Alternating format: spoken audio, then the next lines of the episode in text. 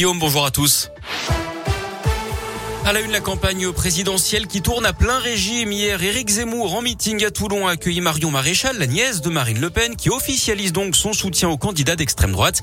Autre meeting chez nous, cette fois-ci à Lyon. Jean-Luc Mélenchon était sur l'esplanade du Gros Caillou à la Croix-Rousse.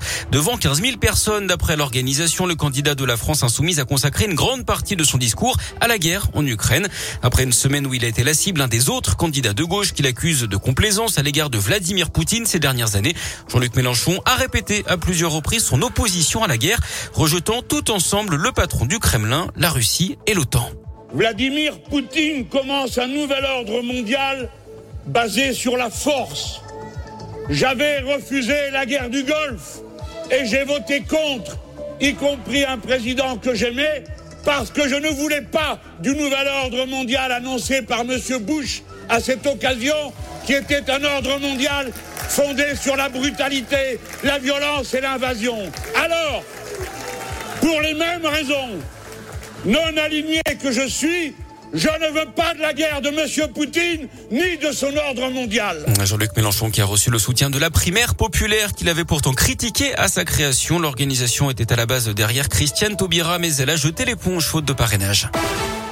Le point justement sur la situation en Ukraine. Les habitants de la ville de Mariupol assiégés par les troupes russes sont pris au piège. Leur deuxième tentative d'évacuation a été interrompue hier d'après la Croix-Rouge. Les soldats russes qui se préparent à bombarder Odessa, le principal port ukrainien.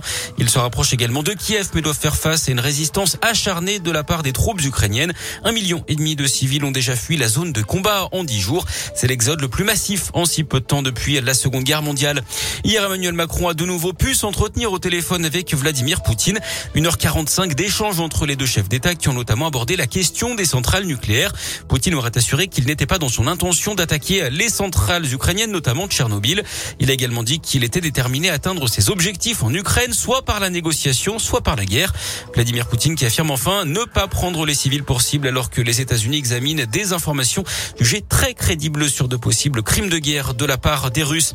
La mobilisation humanitaire, elle se poursuit en France et dans l'agglomération lyonnaise. Un convoi de poids lourds de la protection civile est parti hier de Strasbourg vers l'Ukraine. 13 camions qui transportent plusieurs tonnes de dons.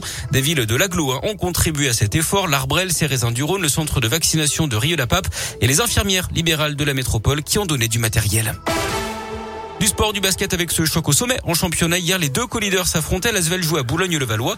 Défaite des Villeurbanais 83-81. Et puis le succès du salon du deux roues Eurexpo. Radio Scoop était partenaire de l'événement qui a fait le plein. 75 000 visiteurs cette année. C'est 3 000 de plus que pour l'édition 2020.